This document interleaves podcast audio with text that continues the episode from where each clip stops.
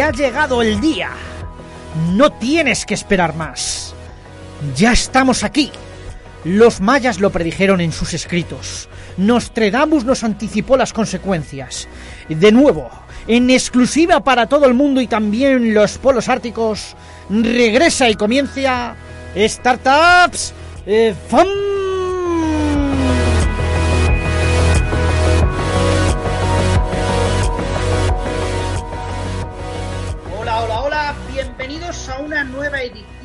De Startups Fun en casa, en formato audiovisual. Eh, muchos ánimos a todos y a todas en estos momentos. Ya estamos viendo un poquito el final de todo esto. Y bueno, por lo menos ya estamos viendo que pronto vamos a volver a, no sabemos si es la nueva normalidad, otra normalidad distinta, la vieja normalidad, pero sobre todo a esas pymes y startups que actualmente lo están pasando tan mal, en momentos tan difíciles, eh, todo nuestro apoyo, todo nuestro cariño, todo nuestro amor.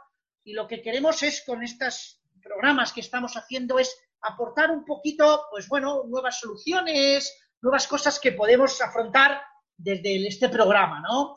Eh, vamos a hacer una pequeña introducción, ¿vale? Eh, la plataforma multisectorial contra la, morosidad, pues ha dado a conocer los datos eh, sobre la encuesta sobre el alcance del COVID-19 en materia, en materia de plazos de pago. Bueno, pues los datos que han dado pues resultan bastante interesantes, pero también algo inquietantes, hay que decirlo, ¿no? Según la encuesta, históricamente, pues los autónomos, las micropymes, las pymes, pues eran las que más sufrían los impagos de los proveedores. Pero ahora, al parecer, pues es la primera vez eh, que se tienen datos donde los que peor pagan, debido a las circunstancias y a la falta de liquidez, son las pymes y las startups. Y pues para eso hoy hemos invitado a, a, dos personas que nos van a ayudar a esclarecer un poquito todo este asunto y a dar alguna pista y alguna cosa eh, pues sobre esta situación. Uno de ellos es Antoni Cañete, presidente de la plataforma contra la morosidad. Antoni, buenos días. Hola, muy buenos días. ¿Qué tal? Gracias por estar. Gracias por, por venir y ahora nos contarás y también nos dices algo del estudio, ¿no? De cómo de, que ha salido de ese estudio, ¿vale? Y también nos acompaña, pues, un, uno de los empresarios afectados, ¿no? Por esta situación de morosidad, que es Juan Ramírez, que es de la empresa Primatic, que es una empresa, pues, que se dedica a temas de fabricación y distribución de autonomotismos para puertas industriales, comerciales, de garaje. Bueno, que lo explique. Juan, ¿cómo estás? Buenos días. Hola, eh, buenos días, Ángel. Eh, antes de nada, agradecerte la invitación que, para participar en este espacio, en este vuestro espacio, y poder eh, transmitir la realidad de nuestra situación. Eh, has descrito bien la actividad de la empresa. No solamente decir que nosotros fabricamos lo que son equipos para automatizar puertas industriales, comerciales, de garaje, puertas para vehículos y para personas con todos sus dispositivos de mando y de seguridad. Perfecto. Bueno, pues ahora nos contarás tu experiencia con todo esto. Y bueno, voy a empezar con Anthony, ¿no? Eh, Anthony, ¿cómo ha afectado toda esta crisis sanitaria a la morosidad? ¿Cuál, ¿Cuál es la afectación? Pues bueno, también buenos días. A, a, a adherirme también a ese deseo de que todos estén bien y en la situación que estamos viviendo.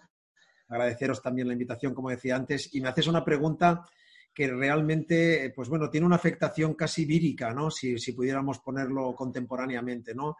Este virus está afectando a la salud de las personas, que es la parte más importante y que de alguna forma nos ha hecho estar en una situación que hace unos, unos meses nos la dicen y hubiéramos pensado que era imposible, pero en el ámbito de los pagos también tiene una afectación, lógicamente, porque esta, esta, esta crisis eh, del COVID, a diferencia de las crisis anteriores, ha producido algo que nunca había pasado anteriormente, que ha sido que hemos cerrado nuestras empresas, ¿no? Y por tanto, al cerrar nuestras empresas, hemos dejado de generar eh, facturación, que al final es generar, pues eso, la capacidad que tenemos para cumplir con nuestros compromisos, ¿no? Esto es una, decimos siempre que la economía es una cadena concatenada de acciones, ¿no? Y por tanto, si nosotros rompemos la cadena, estamos generando una distorsión en nuestra economía y en nuestras empresas. Por tanto, la afectación, como muy bien estabas indicando, es alta o muy alta y además de consecuencias donde todavía no somos capaces de ver la dimensión de la misma. Eh, voy a hablar con Juan para ver un caso práctico. Juan, eh, ¿cómo ha afectado, cómo, cómo, está impactando esta crisis sanitaria y cómo impacta directamente en este tema de la morosidad? Eh, bueno, mm, Antoni ha hablado desde el punto de vista de la plataforma, es decir, del conjunto de las, de las diferentes eh, estudios, encuestas que se han realizado y yo, si me lo permites, lo voy a hacer centralizado mm, más incluso que en la empresa que dirijo, un poco en el sector en el que nosotros nos movemos, que es el sector de, las puertas automáticas.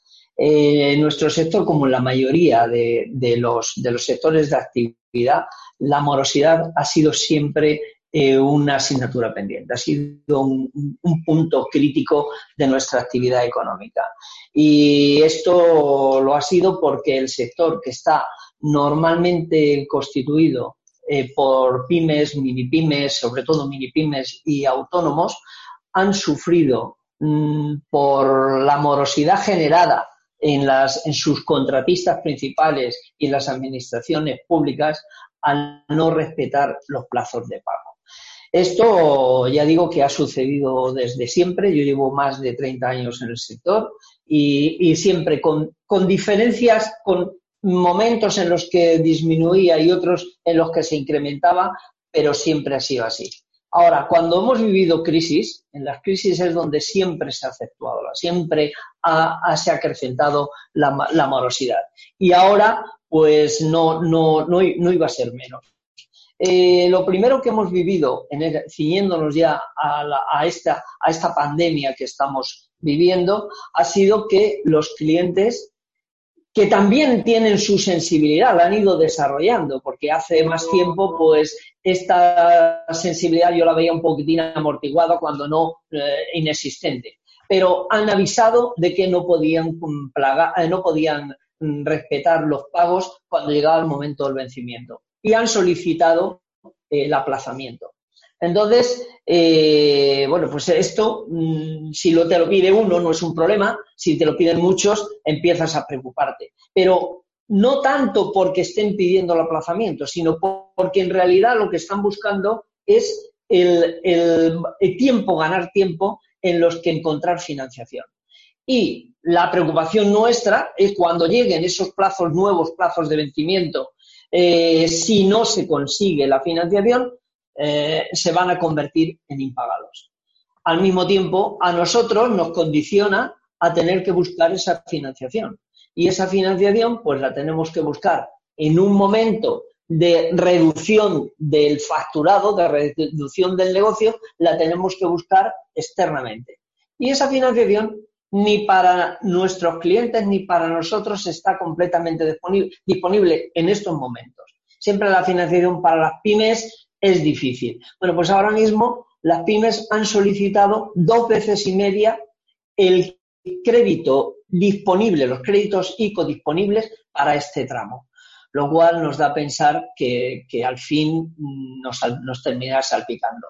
Y lo grave de esto es que nosotros no podamos al mismo tiempo respetar nuestros plazos de pago, repercutiéndolos en la cadena de aprovisionamiento y generando una caída de fichas de dominio. Bueno, creo que Juan has explicado de manera muy ilustrativa y muy clara la situación. Y ahora le pregunto a Anthony, claro, esta ha sido una de las grandes preocupaciones de las pymes y startups a lo largo de la historia. ¿Cómo podemos afrontar esta situación desde nuestra pyme, desde nuestra startup? ¿Cómo podemos ah, hacernos cargo de todo esto, Anthony?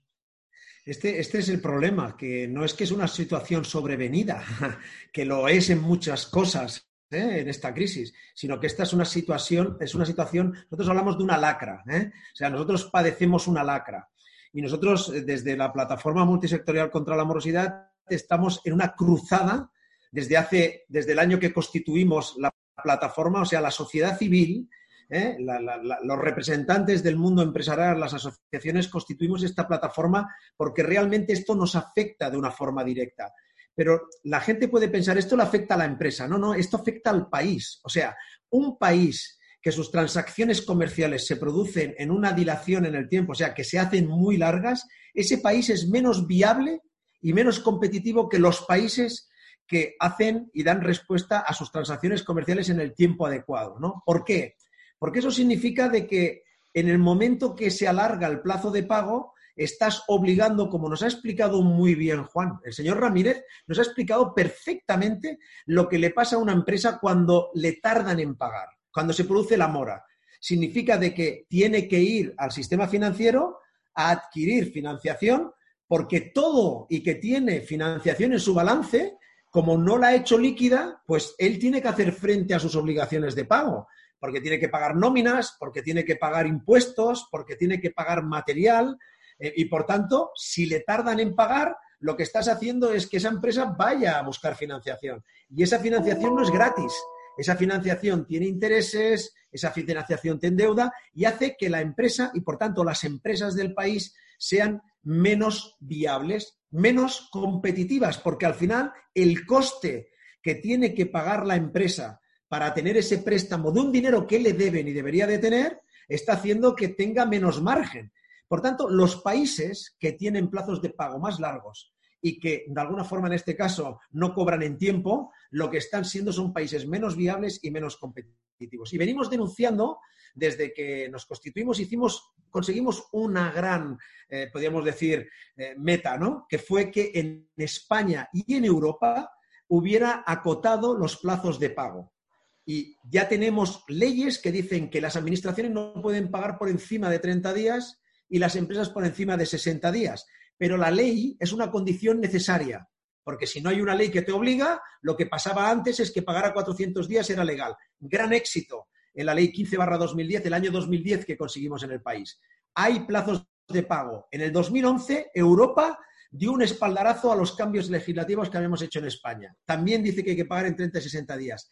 Pero la ley es una condición necesaria, pero no es suficiente. ¿Por qué? porque nos siguen pagando a 100, 200 y 300 días. Por tanto, venimos reclamando, y la pregunta que nos hacías es, una ley que no tenga un régimen sancionador está haciendo que aquellas empresas que tengan posiciones de dominio del proveedor, o sea, el cliente respecto al proveedor, le imponga plazos de pago que están distorsionando nuestra economía y están haciendo que perdamos competitividad como país y viabilidad. Fijaos si es importante que una de cada tres empresas que cerró en la crisis anterior lo hizo directa o indirectamente por culpa de la morosidad. ¿Eso qué significa? De que un tercio de las empresas cerraron por culpa de la morosidad y la pérdida de puestos de trabajo. Claro, ¿qué es lo que pasa? Que ahora entramos en una crisis que, vuelvo a decir, está produciendo, como decía muy bien el señor Ramírez, la necesidad, de alguna forma, de, en este caso, de generar facturación pero no la podemos pagar, tenemos que hacer obligaciones de pago de nuestra facturación cuando no estamos entrando. ¿Qué nos obliga? A ir a financiarnos. Entonces, ¿qué es lo que está pasando? Y lo has explicado tú muy bien al principio. Por primera vez, desde que tenemos datos, por primera vez, las pequeñas y medianas empresas, las microempresas, las de menos de 10 trabajadores y los autónomos son los que han alargado en este periodo más su periodo de pago. ¿Por qué? porque son las que tienen menos financiación, capacidad financiera y de hacer frente de alguna forma a estas obligaciones de pago. Por tanto, hay un problema de liquidez que está produciendo que nos va a generar unos problemas enormes, enormes en nuestra economía, porque estamos rompiendo la cadena de pagos. Y claro, si yo no cobro, yo no pago. Por lo tanto, hay otro que no cobra y que deja de pagar y por tanto nos estamos eh, entrando, si había un problema de viabilidad y competitividad, estamos entrando en lo que dicen los científicos, ¿no? En un armónico perfecto, ¿eh? una resonancia perfecta, que hace que caiga un puente. ¿eh? Ya sabemos que cuando entramos en resonancia, los puentes mejor construidos del mundo pueden llegar a caer y estamos entrando en resonancia. Bueno, Anthony, no se puede explicar mejor y más claro y para que todo el mundo entienda cuál es la situación real y a qué nos estamos enfrentando realmente. Voy a, preguntarle otra vez a Juan, Juan Ramírez. Eh, Juan, eh, ¿qué consecuencias puede tener todo esto para, tu empresa o para las empresas que conoces de tu entorno, de tu sector, si esto se alarga, si la morosidad se alarga o se pasa a unos impagos ya definitivos? ¿Cuáles son las consecuencias de todo esto? Vamos a hacer un poquitín de, pedagogía, ¿no?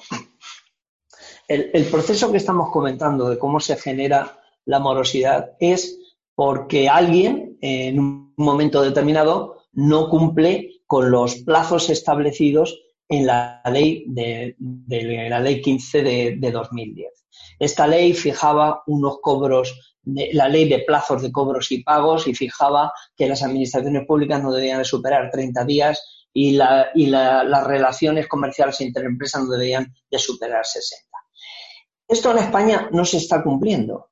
Y no se está cumpliendo porque una gran parte de las empresas, normalmente pues grandes contratistas o, grandes empresas, eh, llama la atención que, en, encuestas, en estudios que ha realizado con anterioridad la plataforma, pues aparecen las grandes empresas de la distribución, las empresas de la construcción, como las mayores eh, generadoras de, morosidad. ¿no? Entonces, estos plazos de pago, decía, no se cumplen en los límites establecidos por, la ley, eh, eh, dificultando la, existencia, el desarrollo eh, de las pymes, pymes, mini pymes y autónomos, a los que se les limita el crecimiento, se penaliza su cuenta de resultados por los costes financieros en los que extras, en los que tienen que incurrir y al fin de cuentas se les reduce o se les resta competitividad.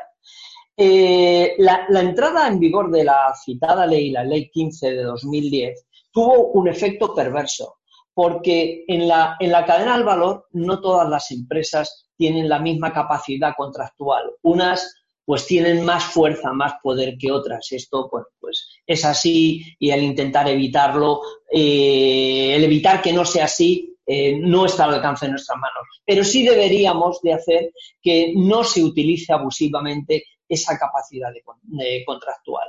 Entonces, eh, eh, cuando las pymes, que es el eslabón más débil de la cadena, sufren una reducción significativa de facturado, como es ahora el caso, su margen de maniobra es mm, mm, prácticamente inexistente. Y entonces, en primer lugar, lo que hacen es reflejar sus tensiones en la cadena de aprovisionamiento. Y si esas tensiones en la cadena de aprovisionamiento se incrementan demasiado, la propia cadena de aprovisionamiento se puede eh, eh, colapsar. Eh, Anthony ha citado la encuesta que ha realizado la plataforma y que a mí me llama la atención, me llama poderosamente la atención, dos datos. Uno de ellos es que por primera vez son las mini pymes y autónomas las que lideran. Quiero recordar que en prácticamente un 40% de, de, las empresas han liderado el incumplimiento de sus plazos de pago. Esto, este dato es terrible. Si eso lo, lo sumamos a las pymes, es decir, empresas hasta, hasta 50 millones de facturado, se supera el 70%. Y digo que este dato es terrible porque supone un gravísimo riesgo para el, para el, tejido empresarial, que va a limitar, y aquí están las consecuencias, va a limitar la capacidad de recuperación económica del, del, país y además va a prolongar el periodo que vamos a necesitar para obtener esa recuperación económica. Cuando hemos empezado a hablar de esta crisis, se hablaba, y yo incluso lo creía, que dentro de este año, en el último trimestre del año, podríamos estar en niveles eh, previos a la crisis. Ahora mismo ya se habla de que será necesario, utilizando datos del gobierno, ¿eh? no, no, son datos eh, que, tengan otra fuente menos oficial u oficiosa, pues vamos a necesitar todo el próximo año 2021 e incluso parte del 2022 para recuperar un nivel parecido al de final de 2019. muy interesante, Juan, lo que estás contando. Y además me gusta que digas, vamos a hacer pedagogía, porque de eso se trata, ¿no? De hacer pedagogía para que los que están al otro lado puedan, puedan aprender y puedan tomar algunas notas. Anthony, eh, ¿qué herramientas o qué medidas se pueden implantar y quién debe hacerlo para que esta situación no sea catastrófica o que pueda mejorar o que podamos tener otra situación diferente a la que tenemos ahora mismo? Pues mira, es, muy buena pregunta. Es muy buena pregunta porque, vuelvo a decir, no es una situación nueva, sino que viene de, anterior, pero, pero, que estamos ahora sufriendo, como muy bien explica el señor Ramírez, con máxima virulencia. ¿no? Y nosotros no solamente venimos denunciando el problema y explicándolo, que lo hemos hecho, sino que además venimos diciendo cómo se soluciona el problema. Por eso hemos venido diciendo siempre, para que la ley sea no solamente una condición necesaria, sino que sea suficiente, necesitamos un régimen sancionador. ¿Qué significa eso? Que el que cobra pague.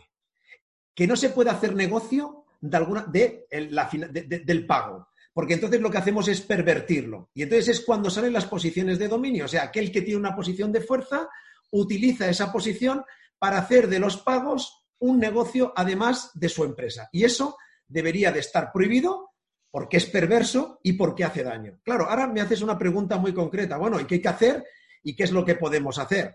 Bueno, lo que hay que hacer es tener un régimen sancionador, que vuelvo a decir, aquel que cobra no, de alguna forma, pervierta el sistema y nos lleve a esas consecuencias. Pero la situación en la que estamos ahora, que es una situación, esta crisis es una crisis de liquidez, literalmente, elevada a su máximo exponente.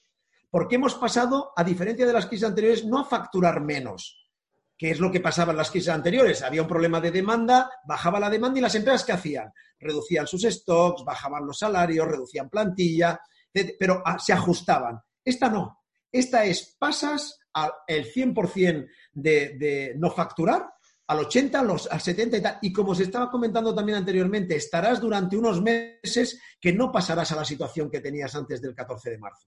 Por tanto, estamos delante de una situación que es un problema de liquidez, es de oxígeno. Si las empresas dejan de facturar, les falta oxígeno. O tú le das oxígeno a las empresas o como nos pasan las personas, no duramos ni un segundo.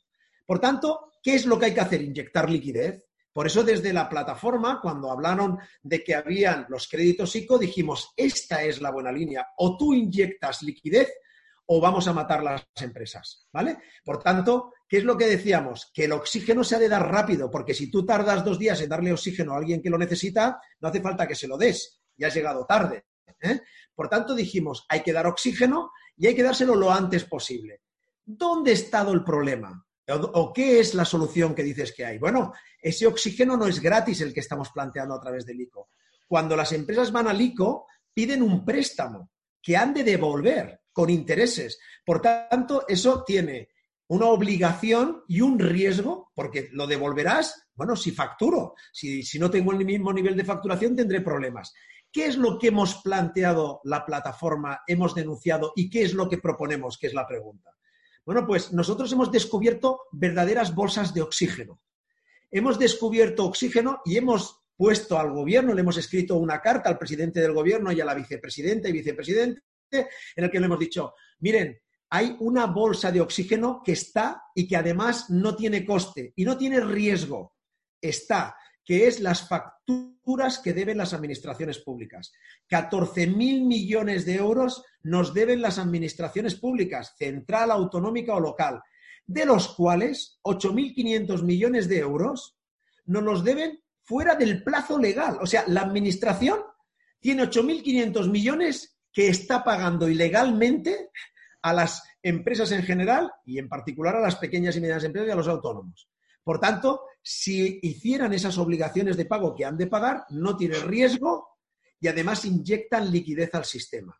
14.000 millones. Hace tres semanas, la CNMV, la Comisión Nacional del Mercado de Valores, nos dio los datos de cómo se encuentran las empresas cotizadas. Y hay un dato que es clarísimo, que es que tienen ciento, las empresas de nuestra bolsa, lo que llamamos nuestra bolsa, nuestro mercado continuo, tienen 122 mil millones pendientes de pagar en facturas. Claro, las grandes empresas, las empresas cotizadas, no tienen problema de liquidez, como lo tiene un autónomo, una microempresa que nos explicaba muy bien el señor Ramírez. Las grandes empresas acceden a la financiación y acceden también a lo que y tienen liquidez. Por eso los 80.000 millones del ICO, los 10.000 millones primeros que se pusieron todavía están por usar, porque no, no es el mismo problema el de la gran empresa de la pequeña. Por tanto, en un momento como en el que estamos, pedir, como ha pedido Francia, como ha pedido la directora del Banco Central Europeo, Lagarde, que las grandes empresas hagan frente a sus obligaciones de pago, que en muchos casos, y aquí es donde tenemos también el problema, están en más de 100 días. Voy a dar un dato. Antes, del, antes de la crisis del coronavirus, las empresas del IBEX 35 cobraban a 58 días de media dentro del plazo legal y nos pagaban a más de 180 días, más de tres veces el plazo legal. Por tanto, está claro que no están cumpliendo la ley Y está claro, o estaba claro, ahora más, que de alguna forma estaban haciendo un negocio de los pagos, cosa que no debería de ser, obviamente. Claro, cuando ahora eso lo extrapolamos a que también se está produciendo la rotura de la cadena por parte de todas las empresas, el inyectar esos 122.000 millones, vuelvo a decir, es, sería un elemento extraordinario. ¿Por qué? Porque estamos hablando de 122.000 más los 14.000 que tiene el gobierno, estamos hablando de 176.000. El ICO ha inyectado 80.000 millones a día de hoy. Imaginémonos lo que significa eso.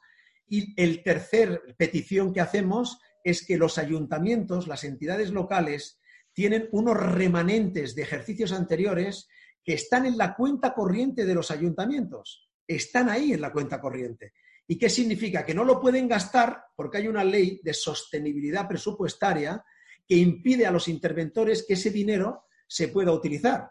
Y cuando eh, explicamos desde la plataforma lo que significa eso, es lo mismo que tener gente en la UCI que se está muriendo y tener en el almacén del hospital los respiradores y no utilizarlos. Esos son 12.000 millones más que se podrían utilizar para poder, de alguna forma, inyectar liquidez también a las empresas. Por tanto, estamos hablando de un volumen extraordinario para, sin riesgos, sin riesgos, porque son obligaciones de pago, inyectar dinero que podría permitir no romper la cadena de pagos.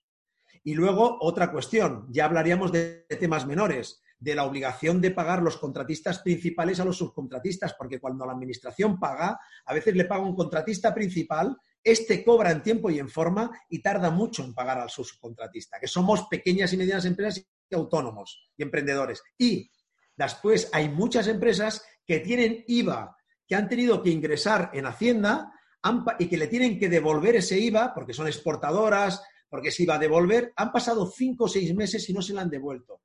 ¿Somos conscientes de la cantidad de liquidez que daríamos al sistema simplemente haciendo que los pagos se produjeran en tiempo y en forma? ¿Alguien nos puede explicar por qué no se toman decisiones que son tan simples? Hacemos reales decretos para hacer cuestiones extraordinarias. ¿Alguien nos puede explicar por qué no se toman medidas para salvar lo más importante que tenemos en el país, que es quien paga impuestos, que son las empresas, y que genera puestos de trabajo? Pues bueno, esta es nuestra gran petición y esta es la respuesta, ¿no? ¿Qué podríamos hacer? Mire, esas medidas inyectarían 150.000 millones. ¿Qué deberíamos hacer? Obligar a que se hagan los pagos. ¿Cómo lo podemos hacer? Con un régimen sancionador. ¿Es así de sencillo o así de difícil? Depende de cómo lo miremos. Anthony, no se puede hablar más claro, más directo y dar soluciones más directas a, esta situación que es un problema para todos. Bueno, yo me gustaría terminar con un mensaje de esperanza, de optimismo o por lo menos de cómo podemos salir de esta situación entre todos. Le pregunto a Juan Ramírez, Juan, eh, ¿cómo podemos sacar de todo esto adelante? Darnos un mensaje que, nos invite al optimismo a las pymes y startups que nos están escuchando.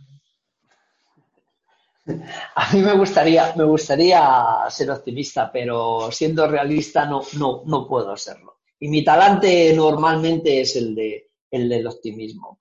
Eh, no puedo serlo porque si he hecho un poquitín la vista atrás, la morosidad ha sido un tema que ha preocupado a la, Unión Europea desde, pues desde 1997, en el que eh, se hace un estudio sobre los efectos de la morosidad. Y ello, este estudio, quiero recordar que se publicó en, 97, en el 98 y dio pie a una directiva europea en el año 2000. Lo cual eh, cuando una, en la Unión Europea, cuando la Comisión Europea eh, redacta una directiva, la publica y, la, propone para que sea cumplida en todos los países miembros, es porque realmente han analizado la situación, la han valorado en, su medida y consideran que afecta a tantos ámbitos, no solo de la, de la actividad económica, sino también del bienestar, termina reflejándose en el bienestar de la sociedad. Eh, esta misma inquietud yo en, España no la veo porque se han aprobado leyes, la primera fue, quiero recordar, en 2004, después la, la, 15 del 2010 y otras, y otras modificaciones sucesivas. Pero ninguno de los gobiernos desde aquel momento, no vamos a ceñirnos solamente al actual. Desde el 2004 aquí hemos tenido cambios alternativos en el poder al PSOE y al PP y no han demostrado tener un interés por cambiar la situación. La última eh, tentativa la hizo el Grupo Parlamentario de Ciudadanos en el 2017. Parecía que con la propuesta de una ley de, refuerzo mm, contra la morosidad eh, se iba a conseguir, pero después las vicisitudes políticas de 2018 y 2019 dejaron aquella iniciativa en, papel mojado. Entonces, ¿qué podemos hacer por mejorarlo? Mm, Tony eh, ha dado una, Antoni, Antoni, para mí es más difícil, siendo castellano parlante el, el, decirle de Antoni, ¿no? Pero bueno, me disculpas. te robo que disculpes. No te, preocupes, Juan. Yo con Antonio, Antoni y Tony me giro siempre, ¿eh? porque me llaman de las tres maneras, o sea que perfectamente. Gracias. bueno, eh, entonces, no, estaba diciendo que, que, ¿qué podemos hacer? Pues yo creo que el gobierno, no, no voy a, referirme a los datos que ha aportado Tony, de, que son el resultado de la eh, excelente encuesta que hizo el Departamento de Estudios de la plataforma. Pero si el gobierno quisiese, lo tendría en esta ocasión fácil y simple. Y yo creo que resolvería eh, mucho para todos, que es ir a la raíz del problema. La raíz del problema es que alguien no respeta los plazos y es tomar las medidas para que se respeten los plazos. El gobierno, este en concreto, ha estado utilizando eh, numerosos reales decretos para gestionar la situación. Se comprende por las eh, circunstancias en las que también está gobernando de una minoría, de una, eh, de una minoría ampliamente visible. bueno, pues podría hacer un real decreto y que esas cifras que ha comentado Anthony sobre las empresas cotizadas y las administraciones públicas las pone a disposición de los proveedores porque son suyas, les pertenecen. Esto tendría doble efecto. Primero, aligeraría la situación financiera, las tensiones financieras que tienen en el momento, yo creo que están concentradas en las pymes, pero bueno, también grandes empresas se, se beneficiarían. Y además, el Estado no tendría que estar como yo entiendo que lo está presionado, para buscar liquidez a través de los créditos ICO, que ya he dicho, la solicitud de las pymes son dos veces y media lo disponible y al día de hoy lo sé por experiencia propia y directa del sector. No estamos consiguiendo la financiación que se necesita de propuestas que al, inicio, al inicio me refiero de la declaración del estado de alarma, las eh, entidades bancarias pues mm, las ofrecían y tal, sé de alguna entidad bancaria que ella sola ha adquirido compromisos de toda la cifra disponible en el primer tramo.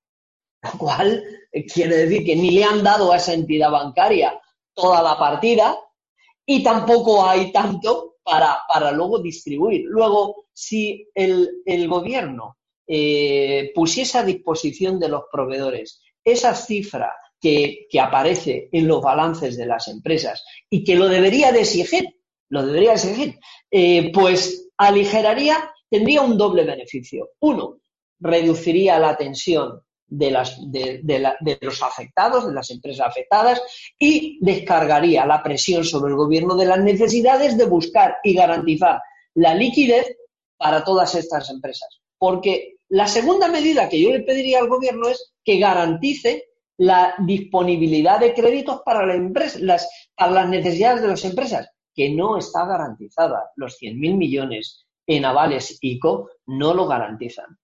Eh, si no, bueno, se puede hacer, eh, podría hacer una encuesta rápida y ver qué empresas han logrado obtener todos los recursos o en qué porcentaje para resolver su situación eh, financiera. Y mientras todo esto, pues yo creo que se podrían ir tomando medidas, poniéndose, haciendo, eh, em, eh, siendo empáticos con, la situación, con el, segmento empresarial y entender que si no cobran, si no cobran, si no facturan, eh, o facturan, están facturando menos, si su margen de, de financiación se ha reducido, ¿cómo pueden pagar el IVA de las facturas que no han cobrado? Al menos, yo esto lo pediría para siempre, me parecería una regla de, general, pero eh, al menos en este, en este año, lo que queda de año, eximir a las empresas del pago de, del IVA eh, eh, de aquellas facturas, no digo de todo el IVA, de aquellas facturas que no, que no han cobrado. Pero bueno, yo creo que las instituciones también podrían hacer más cosas. Y lo primero es cumplir con sus compromisos de pago con sus proveedores. Y además, difundir en el, en el ámbito de, influencia de, las instituciones la necesidad de que se respeten los plazos de pago, dándole visibilidad a los problemas que generan. O sea, de algún modo transmitiendo esta situación a todos los ámbitos de influencia. Y las empresas, yo creo que las empresas pues también podemos, podemos hacer algo. Una es darle visibilidad al problema comunicarlo. Lo hemos hablado más veces Anthony y, nosotros, los miembros de la junta de, la plataforma. Pero muchas, algunas empresas, no, no, voy a, mm, en justicia no creo que sean mayoritarias, pero algunas empresas, aprovechando que el Pisuerga pasa por Valladolid, pues lo utilizan como excusa para retrasar eh, sus pagos, para no cumplir sin, sin causa, sin causa justificada. Y yo creo que yo daría aquí un mensaje y es que todos en algún momento somos proveedores y en otros somos clientes. Y no podemos utilizar la ley del embudo. O sea, debemos de comportarnos del mismo modo en una que en otra dirección. Porque si hacemos aplicando la ley del embudo cuando nosotros somos clientes y decimos vamos a pasárselo al proveedor, tarde o temprano nos retorna como un boomerang. Desde luego, Juan, eh, me, estaba escuchando tu discurso y me estaba sintiendo muy identificado, incluso poniendo nombres, viendo empresas, porque estabas hablando muy claro sobre esta situación de qué pueden hacer tanto el gobierno, instituciones, empresas, incluso la sociedad. Anthony, vamos a terminar contigo. Esta crisis no se parece a ninguna otra crisis que hayamos vivido, es totalmente diferente, creo que lo hemos dicho a lo largo de la conversación. Eh, eh, danos un último mensaje, no sé si de esperanza o de medidas o, de, o qué podemos hacer danos ese mensaje, a ver dónde podemos, hacia dónde vamos.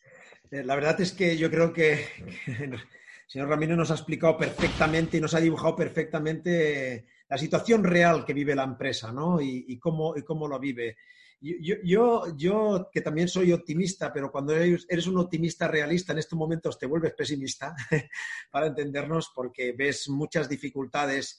Yo creo que hemos tenido una crisis que, como dices, es diferente y ha tenido una, primera atención que es lógica y que la debemos y la, debíamos la deberíamos de, tener, ¿no?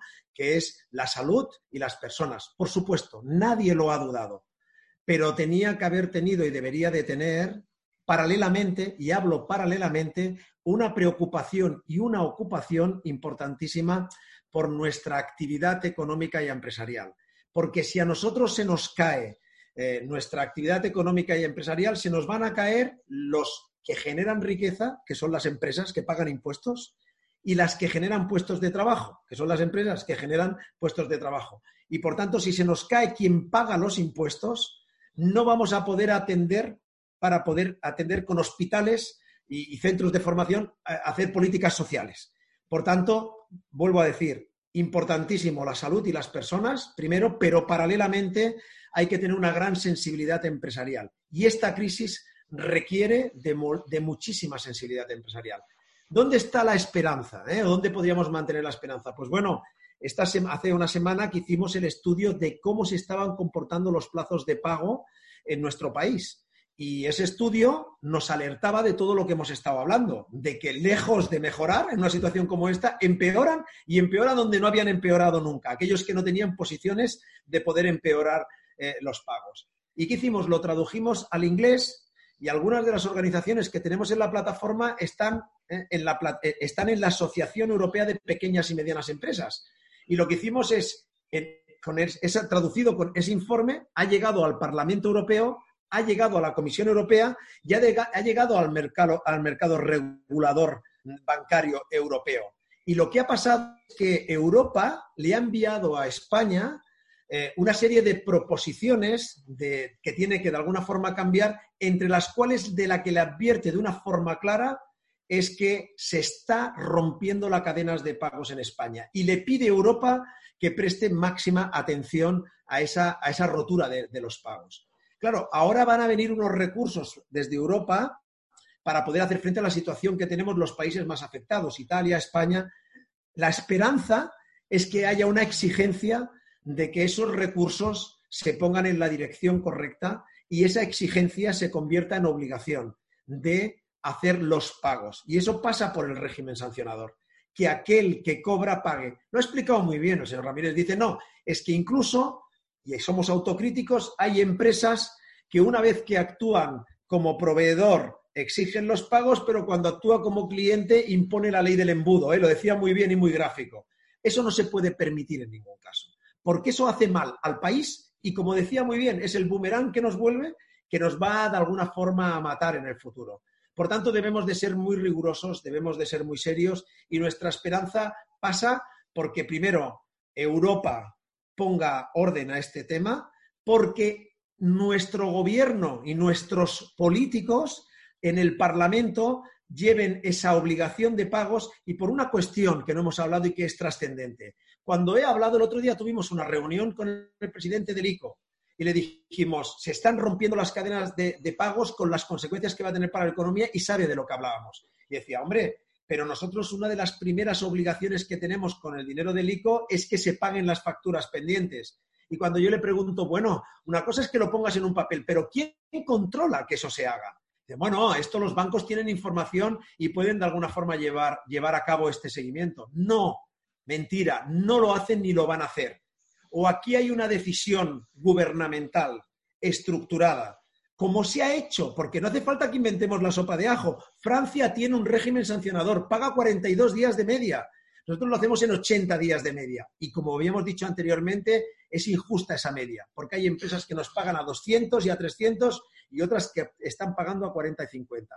Por tanto, la esperanza viene de que esta situación es insostenible y va a generar muchos problemas, que tome conciencia Europa para exigirlo a los países del sur, que es donde padecemos esta lacra, y para que el gobierno y nuestros políticos entiendan, como decía el señor Ramírez, que no puede pasar lo que nos pasó en la legislatura anterior, que el interés de cuatro, el interés de cuatro, esté por encima del interés de todo un país y de hacer que nuestro país sea más viable y más competitivo. Por tanto, dentro de la situación volvemos a tener una oportunidad, pero cuando uno es realista, pero es, en este caso, bueno, tiene la información, a veces se convierte en pesimista. Yo quiero pensar de que ahora sí ¿eh? ha llegado el momento para cambiar realmente esta situación. Esa es la esperanza. Bueno, pues habéis hablado muy claro ambos, os agradezco vuestras aportaciones porque habéis además hablado de medidas, hablado muy concretas, de temas que se pueden hacer, tanto por las instituciones, por todo el gobierno, incluso las instituciones europeas. De verdad, os doy las gracias porque creo que vais a ayudar a muchas, muchas pymes, a muchas startups a afrontar esta situación. Eh, yo siempre digo que el que paga descansa y el que cobra mucho más, así que esperemos que esto se solucione y os quiero dar las gracias mencionando vuestras instituciones, Juan Ramírez, eh, director de la empresa Primatic, muchas gracias por tu participación y por tu tiempo. Gracias a vosotros por la oportunidad que nos habéis brindado de transmitir nuestra problemática, nuestra, eh, nuestra visión y sobre todo por hablar de esta lacra que agobia a tantísimas empresas y desde tanto, tanto tiempo. Eh, yo mantengo también la esperanza de que con actos como este sirva para que por una vez las empresas españolas puedan competir con las empresas de los países de nuestro entorno europeo en las mismas condiciones que lo hacen ellos, que hoy en día, por motivos de la morosidad, no se puede, no, no lo podemos hacer. Así es que muchas gracias de nuevo y os brindamos, voy a hablar en este caso por Anthony también, nuestra disponibilidad para participar en los programas que cuando lo consideréis conveniente. Ha sido un placer conoceros. Muchas gracias, Juan. Nos quedamos con ese mensaje optimista al final de a ver si podemos ser competitivos a nivel europeo. Y Antoni Cañete, que es el presidente de la plataforma multisectorial contra la morosidad o para para evitar la morosidad. El primero, enhorabuena por ese estudio y por esa encuesta que habéis hecho de, cómo afecta el COVID en los plazos de pago y muchas gracias por participar y por ofrecer tanta luz y tantas cosas y tantas eh, medidas que se pueden afrontar a esta situación. Pues, pues, muchas gracias a vosotros. También me uno, como dice el señor Ramírez, ¿no? un poco al trabajo que hacéis y la posibilidad que nos dais de hacer de altavoz. Realmente esto va de hacer de altavoz a, nuestros políticos y a nuestras autoridades que sepan que estamos aquí, que somos muchos, que las, las pequeñas y medianas empresas somos el 99,8% de las empresas, el 75% del empleo y que no debemos de permitir que exista esta situación porque nos afecta directamente.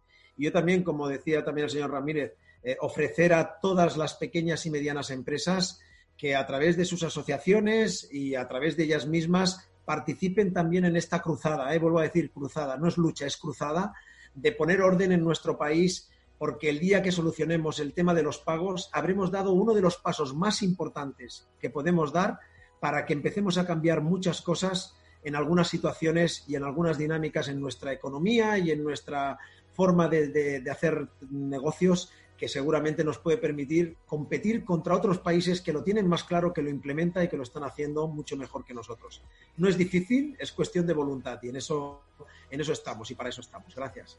Muchas gracias, y nada, eh, ha sido un placer compartir con vosotros y a nuestros oyentes y que ahora nos ven pues nada, eh, eh, seguiremos ofreciendo alternativas, cosas que puedan ayudar a las pymes y startups en estos momentos tan complicados y os esperamos en la próxima edición de Startups Fan, que no sé si será en casa o ya será en estudio, pero seguro que os esperamos eh, pacientemente. Muchas gracias.